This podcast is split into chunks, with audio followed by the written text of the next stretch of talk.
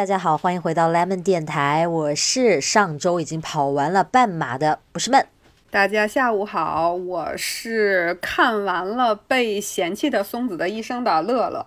哇，你吃我的安利了？对，好看吧？就是一看就停不下来的那种。我是在那个出差的高铁去程回程，基本就读完了百分之八十吧。到家又读了一点，然后就把它看完了。令人唏嘘啊，这个故事，推荐大家也去读一读。对对对，就是确实看完会会心里有非常多就是不好的这种情绪和想法，但是还是挺值得看的一个故事。我们就不过多的讨论去剧透了。对，所以你的可以跟我们剧透一下你的半马的情况呗？哈哈哈，大概的剧透一下啊，因为咱们这期还是有有这一期的题目要聊的，就是我半马呢，在半马之前也没有去训练半马，就是去裸考，等于就直接上去就跑。呃，前十公里跟小哥一起跑，就整个跑的超顺利。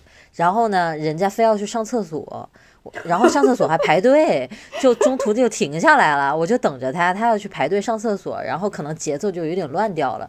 然后我本来膝盖有点问题，所以从那之后我就越跑越慢。我又觉得一一方面是累，就是体力上觉得累；一方面是膝盖越来越疼，所以我就越跑越慢。前十公里完全没走路，但是从那之后就开始跑一跑，走一走。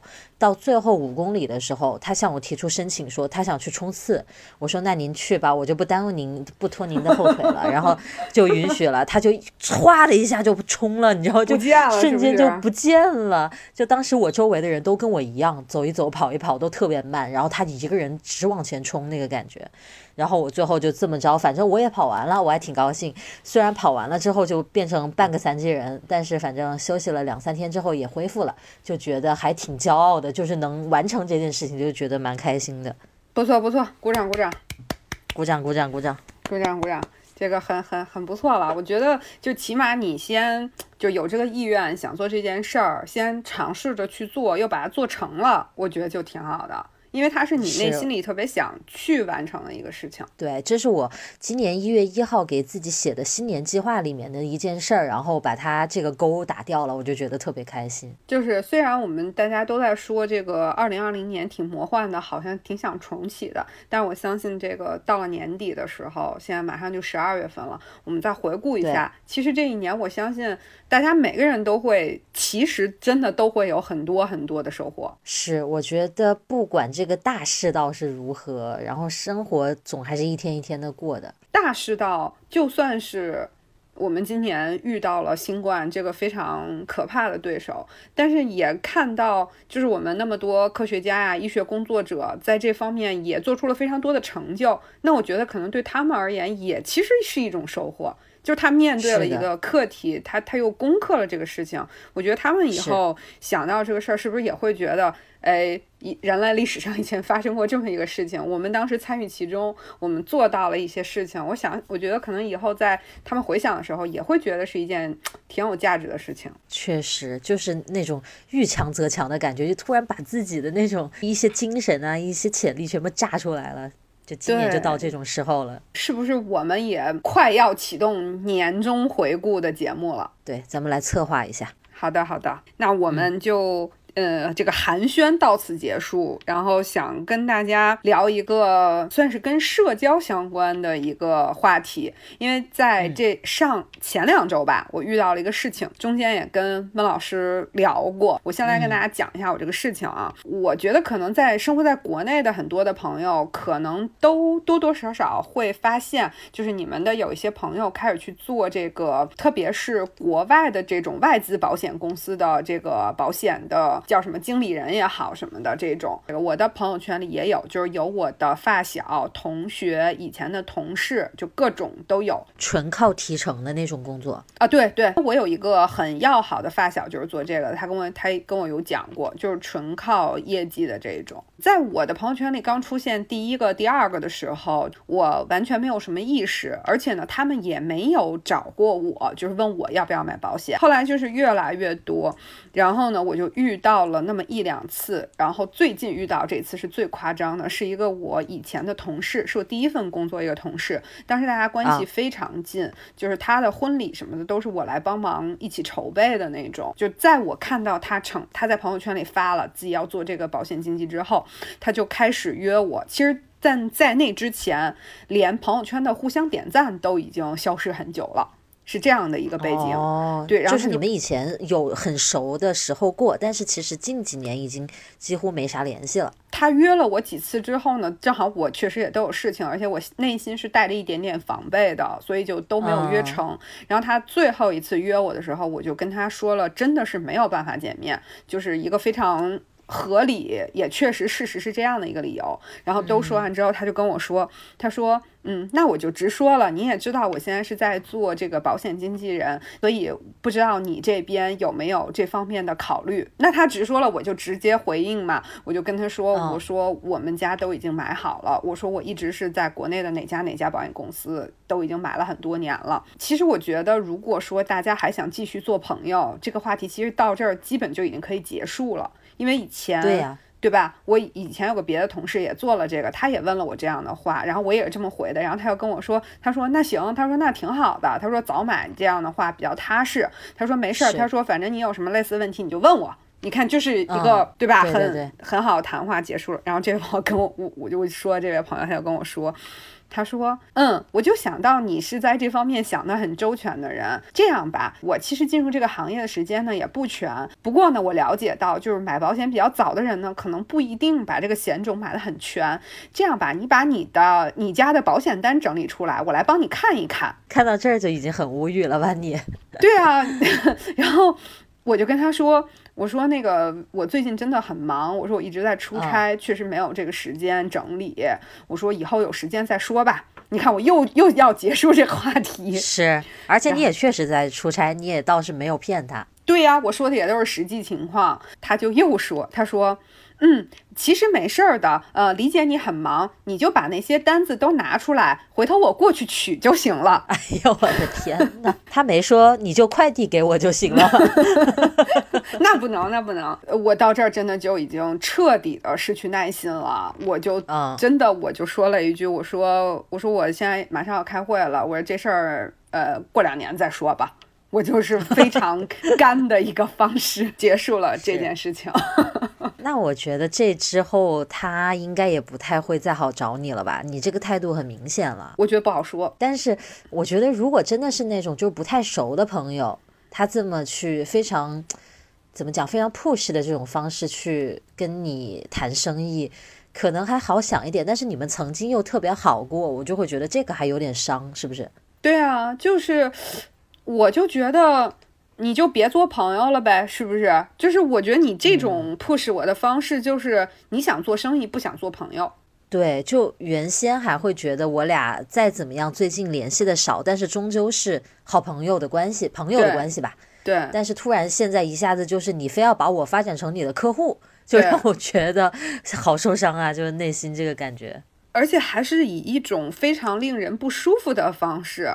是有点急了啊，嗯，对，然后我我回来还跟那个董大国说，我说你看就赖你，本来呢他一直约我，我都假装没有看到，不回他信息或者用意念回复了他，我说结果好巧不巧你在大街上就遇上他了，然后人家还把这件事儿发给我了，那你说我能不回吗？所以这个就对话就开启了，相当于对吧？对对，就有来有往了，他就说下去了。对，因为他跟我说，他说我碰到你老公了，然后就就没想到这么这么巧什么的。那你说，我真的就没有办法不回复了，所以就产生了后来的这些，所以我就怪到了董大国身上。这是没办法的，但是我估计也是迟早的，就是你们俩可能关系会走向这个方向。他可能会对很多很多过去的朋友都会进行这样一番对话吧。如果是的话，我可能还略安慰一点。也是啊，就是你起码不是唯一的一个被他这么，就是好像不太重视你们的朋友关系的那种感觉。对对，你有没有这种感觉？如果有一天，就是不是曼老师做了新西兰代购，然后 然后就然后就不停的那个。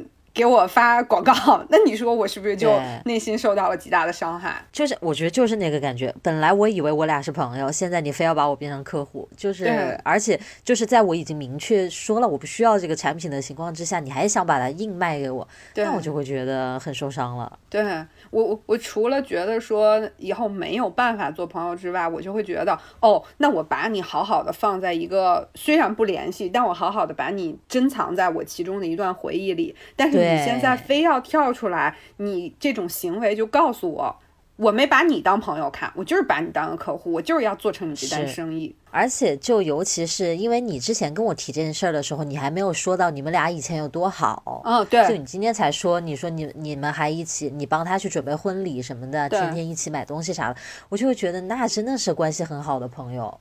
他那个时候就是婚礼的时候，我我们我都是专门抽了几个周末出来陪他去什么买首饰啊、买衣服呀，然后什么婚礼当天早上去他家呀，都是这种就很近的关系。对呀，那就是超级闺蜜，超级闺蜜了。对，那因为我那个也是我大学毕业之后的第一份工作，然后他就跟我做呃对桌。然后大家都是年轻人，我们还一起就是晚上下班之后去好去吃好吃的，看电影，然后去健身，就是这种很亲近的关系。会不会是他现在生活过得比较辛苦啊？就是他必须得这样子。你知道吗？在在这儿的时候，我就特别想，我不知道我是不是对这个行业有一点误解啊？如果我真的有误解的话，我们的听众里面也有做这个行业的人，可以来跟我说一下。我就是感觉他们。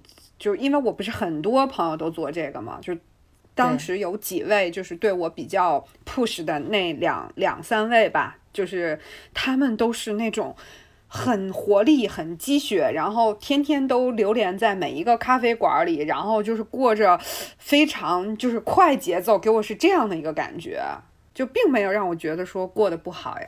那那就是他这一招有 有用，哎，呃，反正就是。就这个 case 是一个让我觉得近期在生活里面哎有点伤的一个，就是我就想反反说另外一种，就是我当时还有一个我以前的下属，然后呢他也是就是生了小孩之后就辞职了，一直跟我保持着，就是其实也不怎么聊微信。但是呢，看到朋友圈会偶尔回一句，其实就跟这个人的关系有点类似的这种。然后他有一天也发了，他做了这个保险经纪人。我当时心里，因为之前已经有人 push 过我了，你知道吧？我刚才跟你讲这个朋友不是第一位。然后之前 push 我那人就是方法更不好，就都不值得拿出来跟大家说的那种。啊，然后呢，那个那个女孩，我当时就一直在想，她会不会找我？她会不会找我？她自始至终没有一次找过我，就是到现在都完全没有找过我。然后我就呃有一次别的一个同事也跟她关系还不错的那个女孩，就是过年的时候给我发微信，然后我就顺道问了一句，我听那女孩说她没有打扰过我们任何一个同事。所以这就形成鲜明的对比。其实我是觉得啦，一般做这种工作，他肯定是在朋友圈里面会去给自己做这个宣传的。对。那既然我是他的朋友，我知道了之后，我真有这需求，我肯定会去咨询他。所以我是觉得，对吧？这么熟的话是没有必要在，或者就像你那个朋友，他问过你一次，然后你说你不需要，他也就。对吧？他也就直接就就说，那你需要帮忙的时候找我就完了呗。对，我觉得这个就很正常，也很处理的很好呀。其实去身边的朋友那儿去问一圈也没什么。对。但是像那个朋友那样子，还要跑你家来，这种我就觉得也太对，有一点太过了吧？我觉得就算朋友之间，也肯定是有个度、有个边界的。就这个边界感还是有点缺失，就在你那个 case 里面，所以会听着让人觉得有点不舒服。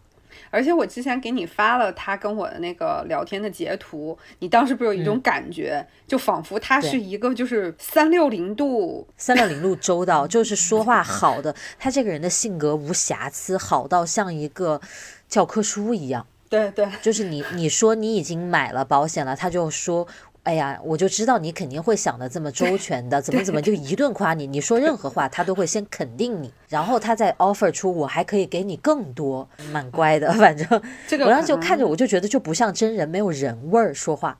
是不是金牌销售是如何炼成的？这类书籍看的有点过多。哦，但是你反而去想生活中真的厉害的销售，他是特别有人味儿的那种。他跟你相处处的像朋友。是你都不觉得他对不对？他在 push 你，你反而觉得他给你制造的这个需求，他说到我心坎上了，我就需要这东西，这种才是真的厉害的销售。是的，是的，就是。嗯，包括当时我记得我给你看完他的这个聊天记录之后，我还跟你这么说了一句，我说如果我有一天真的有需求了，我也不会去找他。现在连朋友都不会当了，你你朋友圈里不是还有好几个，你肯定不会找他。对啊，我肯定就去找那些没有麻烦过我，或者说就是很恰当的问过我的那些人。所以他这个就不太成功，这一单肯定是做不下来的。哎，我倒我倒我倒想到一个跟你这个有一点可以说相反的例子，就是你这个朋友呢是想把你这个朋友发展成客户，我的那个是相反。对我来说一说，我这个其实是个小事儿，就是我在我们当地有一家华人华人餐馆，是个四川老板开的，然后我和小哥呢是挺爱去那家吃饭的，就恨不得每个周末都会去一次这种。但是呢，虽然那个老板应该是看我们眼熟，但是我们从来没有过。私人的交谈，就除了点菜结账，就没说过别的话。嗯，呃，我也有加他的微信，因为我有时候定做，光这个用，也从来不会有任何别的聊天这样子。然后上个周末我们就又去了，一进门我就说老板两个人，他就说，哎，跑马拉松回来了。我和小哥当时就特别，哎，就就觉得挺有意思。他怎么会知道，对吧？我们就觉得你怎么知道啊？他说你不发了朋友圈吗？我当时就从这一句话，我就突然觉得，天，他肯定朋友圈里有特多人，然后他还看到了我这条朋友圈，他还对上号了，嗯。就我的朋友圈，对吧？就肯定是有个 ID 的嘛，他居然能把这个联系上，他认出我来了，因为他这一句对话，我就觉得，哎，好像我们俩特熟，像朋友一样。他只是张嘴就来说你跑马拉松回来啦，就这个感觉，我就突然会觉得跟他关系变近了。因为我们以前从来就没有过多的交谈，他一看我跟小哥就不是很爱搭讪的那种人，他也不会来打扰我们。但是这一下我就会觉得，哎，就蛮不一样。我就觉得这种人是会做生意的。我觉得这个人就是叫什么生意商超高，就的一种感觉。是，嗯，对，你看他其实说了一件你的私事儿，但是你根本不觉得他越界，你反而会觉得他在关心你。然后你在他眼中并不是一个平凡的客户，而是他完全知道你是谁，他完全对得上号，是是不是？就会感觉自己是特别的，就那那种感觉。我觉得跟你说那个事儿正好相反。你这太扎心了，这是个做生意是他的工作嘛？我就说他在工作上面这个情商真的很高，因为他选取的你这个事情是一件你一定愿意谈论。比如说我们去达成了一个什么成就，又发在朋友圈里的时候，一定是愿意和大家分享的这样的一些事儿。你也觉得自己取得了一个成就，对吧？对，自己也是开心的一件事儿。是的。然后他就正好选取了这个事情来跟你讲，他又没有选一个说你特别私人的，然后跟就是没有办法形成话题的感觉又有点刺探的那种，他并没有选这样的一些事情。虽然也有可能就是他可能就是正好看见这个了。他正好就记得了，但是就会就反正就会觉得在这个时间点上，他讲出这句话就觉得特别恰当。对，对你你你以后你就会觉得，你那么多这个微信那么多的餐馆里面，你下回只要看到这个想去吃饭的时候，就算你可能对暂时对这家餐馆失去了兴趣，你翻到它的时候，你都会想，哎，我好像好久没去了，他是那样一个人，我应该去他那儿吃一下。我相信你可能都会有这种感觉。就是你会觉得跟其他的餐馆比起来，本来我会觉得我跟所有的餐馆都只是客户的关系，我不认识任何一家的老板，但是唯独这一家的老板，他因为跟我说了这一句话，我就会觉得我跟他好像有点熟了，就会有这种感觉，对吧？是这样，是这样。你说到这个，让我想到的，其实我也有一个就类似于这样的一个案例，就是我的那个发型师 Tony 老师，不，人家不叫 Tony 了，就是发型老师，我跟他剪，大概已经剪了快。快十年的时间了吧？我为什么会跟他剪这么久？就是因为跟他相处太舒服了。就是我说出来，大家可能不相信。就是我第一次去他的店，他还自己没有开店，他是在别人的店里打工的那种金牌老师，第一名的。然后我就去了之后。我给他，他给我剪的时候，我就问他，呃，我说那个咱们这儿可以办卡或者充值什么的嘛？我就这样问了一下，我说会不会有优惠？然后他就跟我说可以的。他说，但是我觉得你可以先不用办卡，你可以三先缴个三四次，你觉得呃适合你，你觉得也来着也方便。他说到时候你再充值，其实也没有就是浪费特别多的钱。突然觉得他站在你的角度去思考了。起码我觉得就是他说的这个过程是一个让我很舒服的一个过程，他没有那种就是我一提这个话，他就突然间来了精神头，就要跟我大推荐一番。对对对对对，我觉得那种吧，就人家第一次去你就着急让人家办卡，然后一顿推销那种，其实是很没有远见的一个做法。反而你这个托尼老师一看他就是自信的。就你肯定剪了会满意，你还会再来的。到时候你再办卡，你不用着急，因为说我办了卡，我没办法，我只能去那儿剪头发，是的，对吧？人家对自己其实是一种自信，我觉得这种特别好。我到现在就是跟着他，从他那原来的店，他自己又开了店，去他自己开的店，然后他又把自己的店跟别人的店合伙，一直就到现在啊，这么多变的过程，他完全没有一次跟我说你充个值吧。从来没有，你不用。你看这个人这么多年都跟着我剪，还充啥值是吧？就是都是我每次主动问他，我说你们最近有活动的时候，你告诉我一声，我剩钱不多了，我充一点。他在日常当中，就是因为，嗯，我觉得像什么发型师啊这种，包括就是有一些，嗯，像国外不是大家会有固定的牙医嘛，然后我是比较就是剪头发比较注意，然后喜欢做那个，我不是手就是皮肤特干嘛，我喜欢做手护什么的，所以呢，就是对于这种。就是特别特别熟，我一般这种我都是跟我服务了得有八年十年的这种人，然后我有的时候这个到圣诞节新年的时候会准备一个特别小的小礼物，比如说给我那个守护的那个护理的那个嗯小妹妹，我会给她准备一个润唇膏，就这种真的很小的东西。然后上次就给了我发型师，因为他有两个孩子，我就给了他一小盒那个糖，就是当时去日本的时候买回来的，然后他就挺感谢。第二次的时候，他就拿出了一个那个。呃，护发的那个精油吧，他跟我说，他说这是我们店里新到的，你拿回去试试。其实是个正装，就我一看就是他特意准备好的，并不是说临时让我试一下。随手啊，对对，就是这个互动的过程，你就会觉得相处起来是一件很舒服的一个相处过程。那这也不奇怪，为什么你可以找到这种？就是相处这么好八年十年的人，你也是很好的客户啊。就人家也会觉得，我做一个服务行业，我可能经常会遇到冷眼啊、不好对付的客户。但是有一个小天使，我就特别愿意对他好，那肯定是这样的。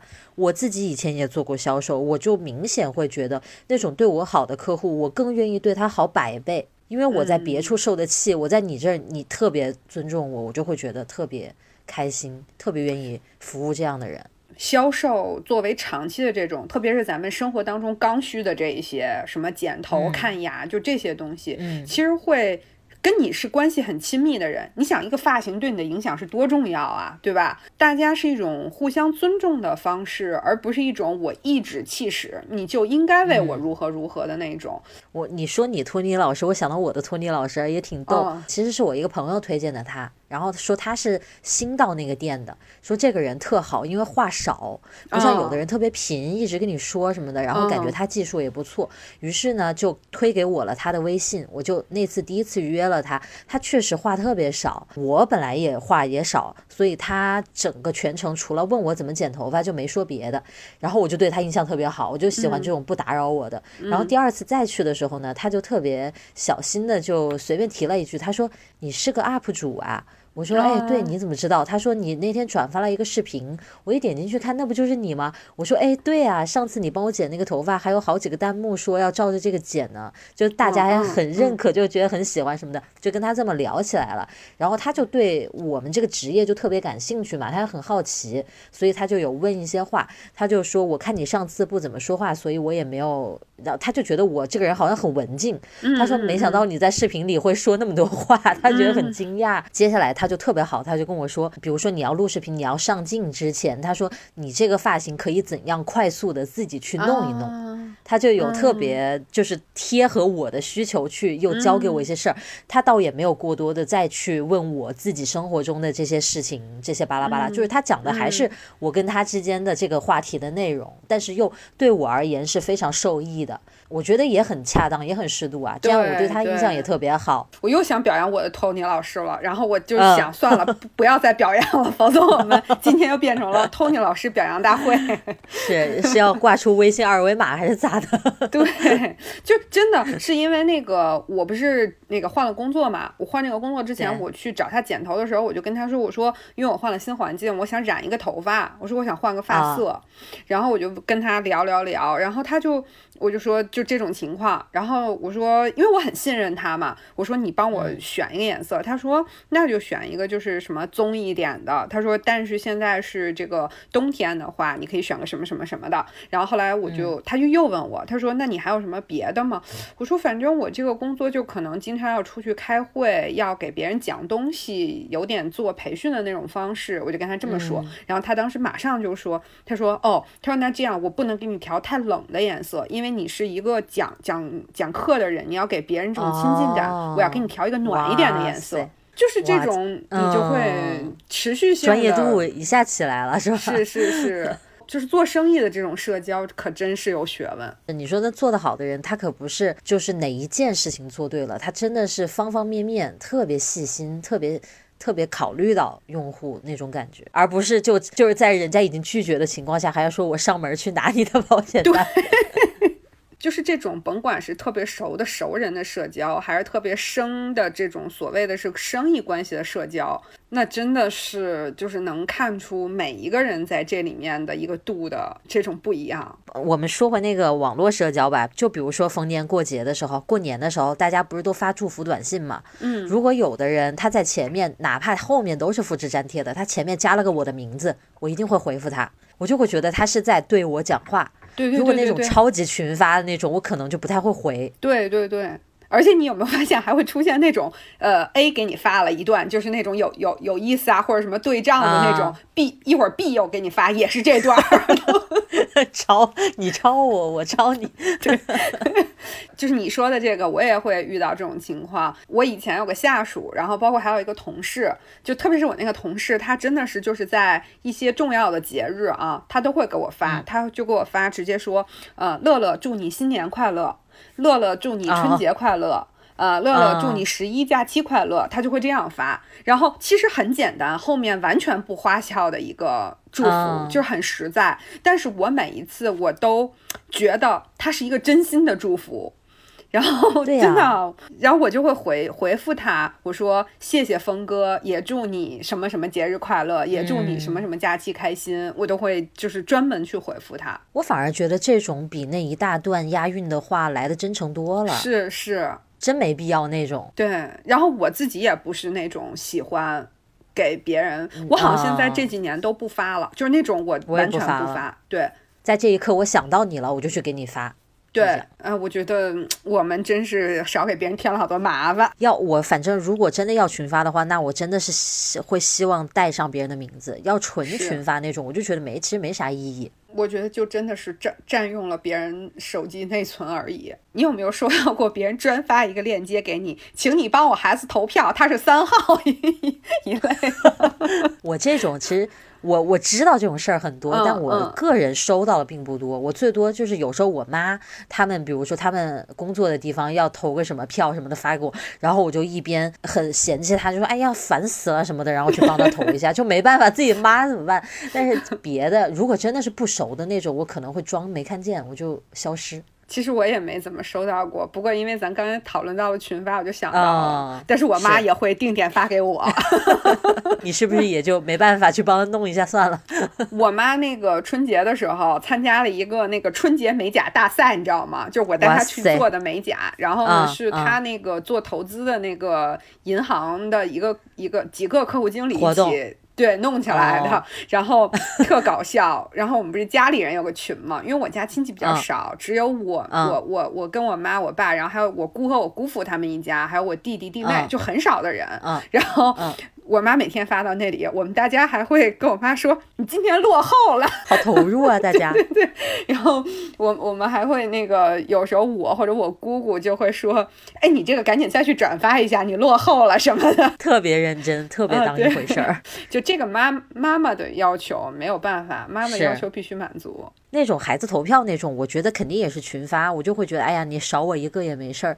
就如果不是真的关系巨好的那种，我可能真的是很少去。包括那种啊，像双十一之前，天猫不是每年都有一堆活动，以前什么集福子啊，今年什么养什么猫猫喵喵的那些东西，对对，经常就是一大堆。但是我倒没有怎么收到个人的转发，就是一些群里一打开，哇塞，全是那些东西，我就关掉。对对对，偶尔会有收到过那种，就是朋友找我，就是双十一的那时候，就是那个什么养猫还是什么的，就可啊，对，我有一个朋友他。有时候会找我一下，他就会跟我说：“他说乐乐真的不好意思，这个烦人的活动又开始了，今天实在没人帮我点了，你帮我点一下吧。”这种，因为我们平时关系也很近，然后他说的方式，我觉得我也很能接受，我就会帮他点一下。他在对你说话呀，你就会帮他。对那种纯群发的，我就觉得你又没有在对我说话，我不觉得你在对我说话，我就不会去帮。我觉得这个感受区别很明显，哎。对对，是的，就是。我觉得说白了，是不是就是一种被尊重感？对呀，就是你眼里看到了我，你在对我说话，我就会觉得我想要去回复你。然后我就还想到那个，就现在拼夕夕，然后不是会有那种砍一刀吗？也是大家帮忙那种，是吧？对，然后包括那个就是携程，它也有类似的，就是你买一张机票，让别人帮你砍一下什么的。就这种也也不少，对，就是现在它这种就是病毒营销嘛，就是这种方式，嗯，反正如果是我，我其实有遇到过，就是携程啊那种，他说你可以让别人帮你砍一刀什么的，我只会局限于董先生、我爸、我妈就完了，能砍多少是多少，结束。我就不是那种，就是一定要让别人帮我砍到多少。你说我也不是王思聪，对吧？我也没有那么多钱，我也 care 钱啊。但是我更觉得，就是这是一个礼仪，我觉得我会打扰到别人。哎呀，这个地方是不是有一个价值观的区别啊？我真的也会觉得，就有一些人他就会觉得，比如说砍一刀少一块钱，就这个就。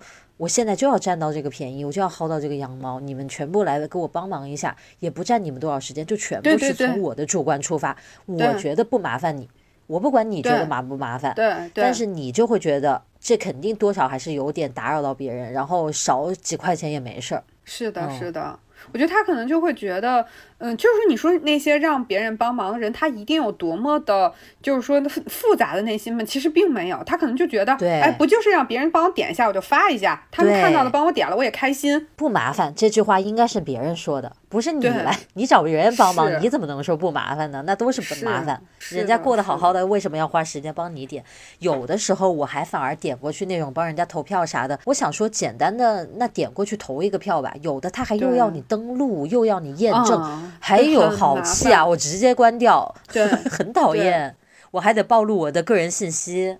对，而且有一些更可怕的，还需要你什么再下一个 app 什么一类的，更烦人。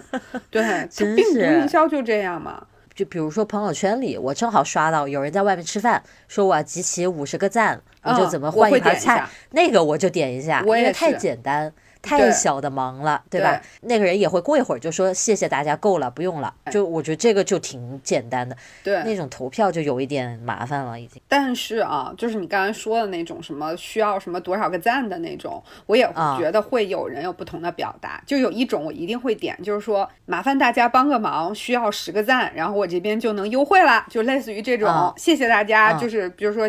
呃，麻烦大家帮个忙，或者再带一个什么感谢表情，我就会点个赞。如果有个人啪发一个东西，说什么需要十五个赞，我就会假装没看到。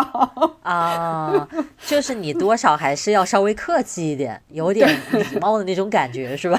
突然间感觉我自己特别事儿，但也不会啊，就是因为他是需要帮助的人呀，我就会觉得你需要别人的帮忙，你为什么要那么趾高气扬？我觉得这种时候还是客气一点好一点吧。是的，是的，也会给大家留下这个印象，就是说这个人起码是还蛮会说话的呀，就会有一个比较好的印象啊。对，因为我是觉得这种事情，你可能需要别人的帮助，然后有一天就是别人可能也需要你的帮助，这是一个社交当中有来有往的过程。前两天就是因为我现在所在的这个新到这个公司这个团队其实是才成立没多久嘛，然后就是。嗯，包括整个团队啊，甚至包括我们的工位什么的，都还在不断的调的过程当中。所以就是很多同事，因为我们是我们那个团队有很多人都要经常出差，所以就是有一些人在暂时没有这个，就是离。本团队坐的特别远的时候，就会来坐这些已经出差的同事的座位，我就属于这种情况。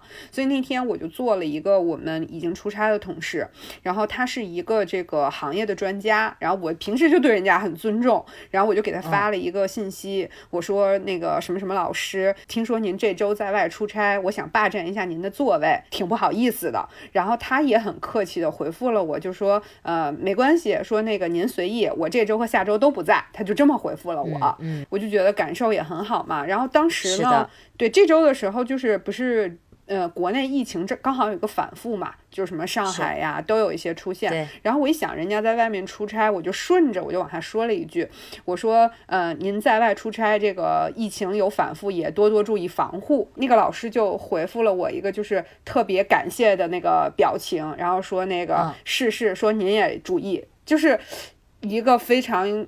就是社交的礼仪流动很好的一个，是是是，就结束了。其实效率也挺高的，这样子，对，然后双方留下印象也挺好的。对，就是一个有来有往，然后大家都很互相尊重对方的一个过程。我以前有遇到过那种啊，就是比如说是一群这个文具品牌啊，或者一些什么就文具相关的人一起去一个活动，然后就会大家有很多不认识的人嘛，他就会说我是什么牌子的，或者我是什么经销商，就是互相介绍这样子。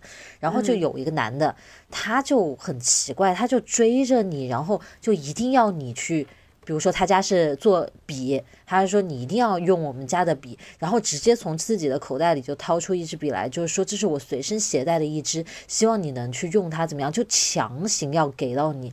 然后你跟他第一次见面一点都不熟，他硬是觉得跟你很熟很熟这样子。走的时候，比如说互相握个手啊，他抓着你的手不放，然后一直跟你说今天多么高兴见到你什么什么的。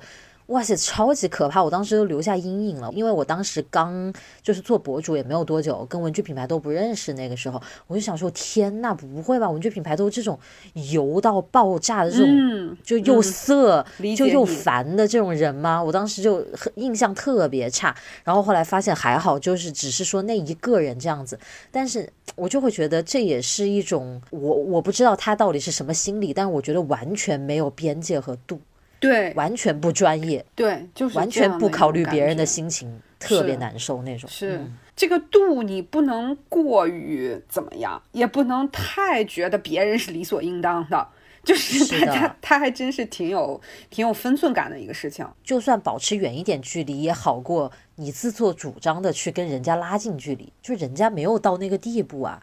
我记得以前我做销售的时候，就可能已经工作一个月了吧。然后有一天在那个员工休息室里面，有一个跟我相处相处的还蛮熟的一个老外的同事，他就跟我说：“他说，哎，你不用平时讲话的时候都那么礼貌，就是人家给你说了什么你都谢谢呀，然后或者经常说请怎么怎么样啊。”他就说你不用总是那么礼貌，就感觉太就好像跟我们比较生疏那个感觉。我当时心里的想法是什么？妈的，我学的英语就是这个样子的，不是我我礼貌，是那个句子我常年后面都加 please，就 please 习惯了，就 I'm fine, thank you and you，就是一套礼仪做全，你知道吗？我当时心里就想。哎，这个英语学的真是把我的性格都改了。我本来一个蛮霸气的人，怎么一讲英语就变得唯唯诺诺，像个仆人一样？我当时觉得也挺好玩，但是这是因为你跟人家已经熟了，人家才会这样讲，就是说，你其实可以跟我们随便一点这样子。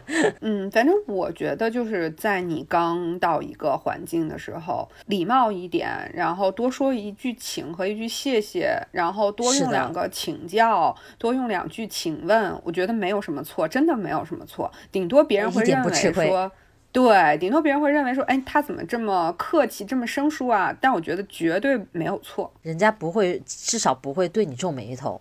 然后相处久了，慢慢慢慢。大家摸清楚性格了，你该是什么样的，大家也就都知道了，对不对？对，其实职场也是，然后我们在微信里，甚至在微博上、抖音上这些，其实都是一种社交，包括就是你跟别人共乘一个电梯的过程，我觉得都是一个社交。我就遇到过那种，我估计你如果不在国内，我就在国外会不会稍微少见一点？因为你特别是你大新西兰人又比较少嘛，就是像在国内啊，就是比如说坐一趟电梯或者在。同一节地铁车厢会遇到不戴耳机。然后公放刷电视剧和小视频的人，然后我每次就很崩溃。我连我在家的时候，我妈开特别大声音刷抖音，我都很烦。就是 你弄的这个空间，因为耳朵这个东西我又不能闭上。是，对，你就硬就你就硬生生的非让我听你那个东西，我不想听啊。是这样，我就觉得特别的可怕。就每当遇到这种事儿的时候，我都会皱个眉头。就是在地铁里和，因为你说在家吧，就算我妈这样了，我也没啥办法，对不对？她毕竟是我妈，换个房间。对。然后你，那你说这个电梯，它就是一个公共的空间，就是应该有一个你在这里面，呃，相处和别人相处的一个距离感和你自己的一个度的问题。我看网上有住在日本的博主，就是说，他说日本人。到什么程度啊？就是他出门之前会先看一看猫眼，或者听一听动静。如果隔壁有邻居出门，他就会等一会儿，就避免打交道，就 不要共处电梯。我让你先走，对，就会到这个地步，就是非常非常的有距离感，也会也其实听起来感觉有点冷漠哈，但是也比。在电梯里大放抖音要 舒服一点，我想。对，就是这个确实是有的时候感觉他们这个做法也是有点过于，怎么说，就是过于不给别人添麻烦了啊！对对对对，就完全没沟通了。对，就添麻烦也是一个大家增进感情的过程，他们是有点确实是太不添麻烦了。但是呢，你说。真的是相比于那个在抖音里公放的那种，你说这这还是有，不是在电梯里公放抖音的这种，那你说还是还是前者吧？还是别添麻烦吧，对吧？还是冷漠吧？那种地铁呀、高铁呀上面公放的，我真的觉得好烦，我恨不得送他一副耳机。呃，地铁上还真有，坐高铁吧就还好。我最近出差的话，就是很 很很逗的事啊，就是我跟我同一排的两个人都是。呃，年轻人一看就都是出差的那种，然后我们三个人就各带一个耳机，然后我们拿 电脑、手机一类的，完全就是也会交流，但就不会那么多。就比如说那个。呃，麻烦我出去一下，或者什么，我嗯，我我帮你挂一下衣服，就是这种，就是都是这种。然后后面是那个阿姨和叔叔，然后就在那儿嗑瓜子儿、开茶话会，各是各的天地，对，也挺好。你们没有交叉坐就很合适。对我们一排人就都是三个人，都是这个在出差的人，就感觉还挺舒服。你让我想到那种大群里面。你来我往的交流的时候，突然有一个人发了一段语音，哎呦喂！然后比如说大几十秒那种，我是我有时候会想说是有多重要的事儿，我赶紧听一听。然后你知道那个微信的语音吧，它又不是很智能，对吧？对，一一不小心呢，它播起来声音贼大，然后你赶紧去贴耳朵听，听到一半有什么不小心脸触了一下，又给你弄没了，你又得从头开始听，可烦了。然后最后好不容易听完了之后，发现它。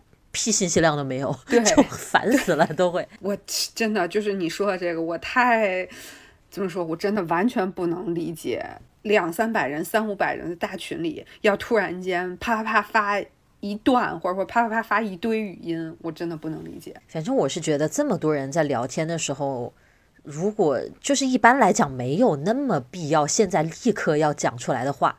对吧？对，就是你就找个有空的时候你再发呗，就再打字呗。尤其大家都在打字的情况之下，对，就发一长段语音不太合适，就会觉得很突兀。就是如果我要是这么做了，我觉得别人会觉得尴尬。你一般会听吗？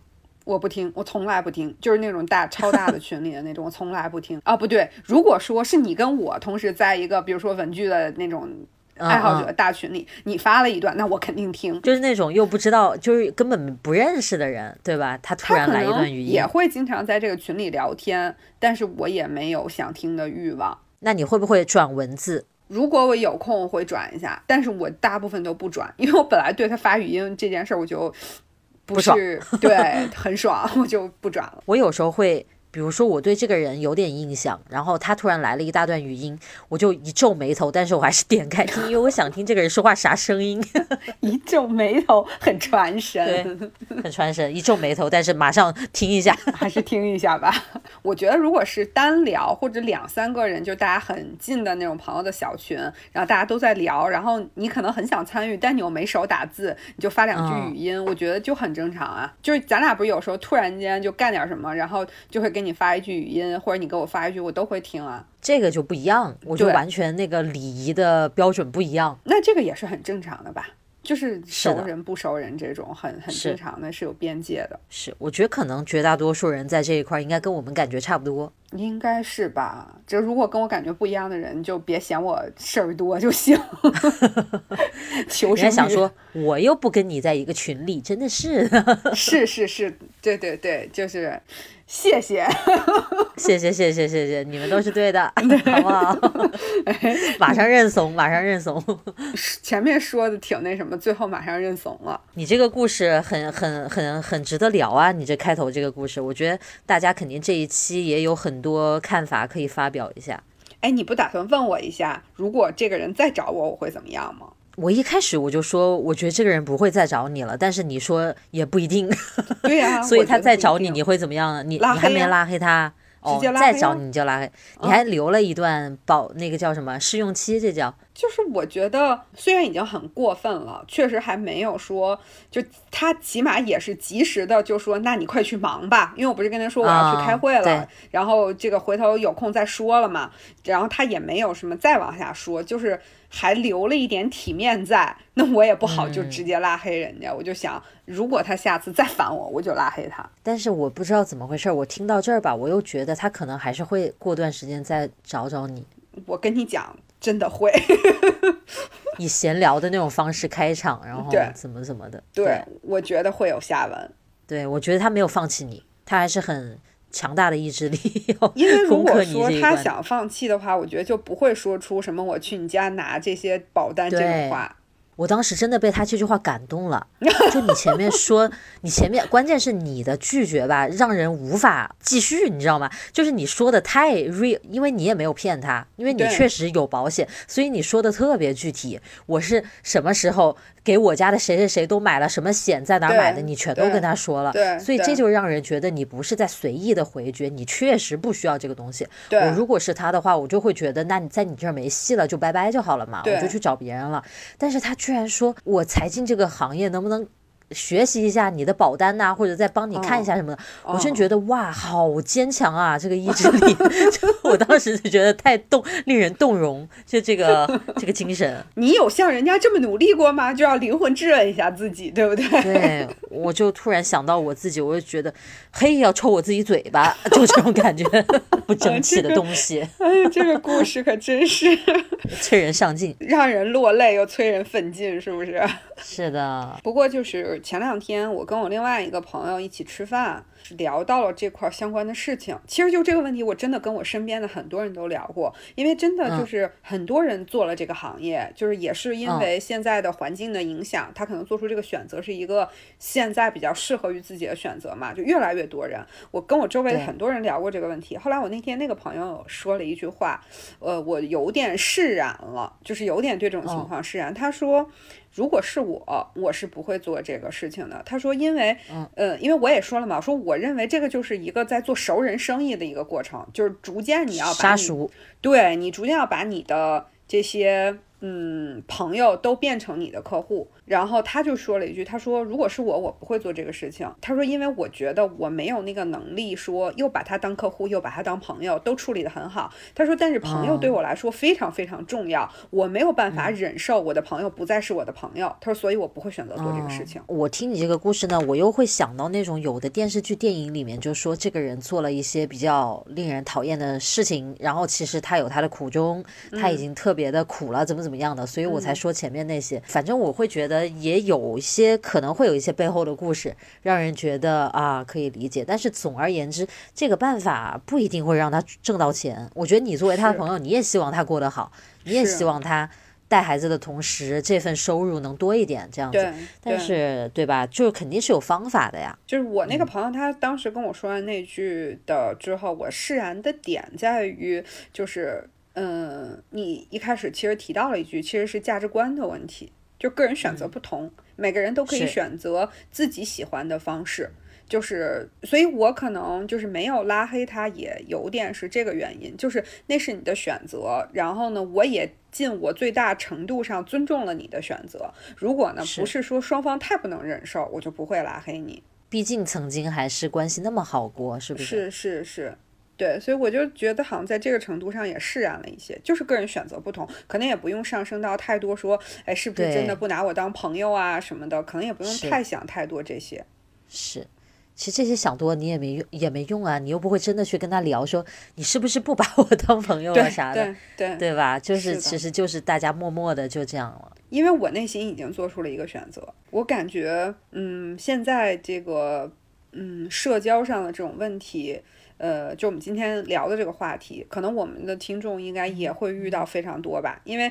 嗯，就算你是在一个比较独立的这种环境里，不用太跟人直接去打交道，那你也要有微信啊，对吧？你不可避免的要去使用微信，包括甚至说跟什么饿了么给你送外卖的小哥，对吧？你你你出去发生一次购买行为，其实它都说白了都是一次社交的过程。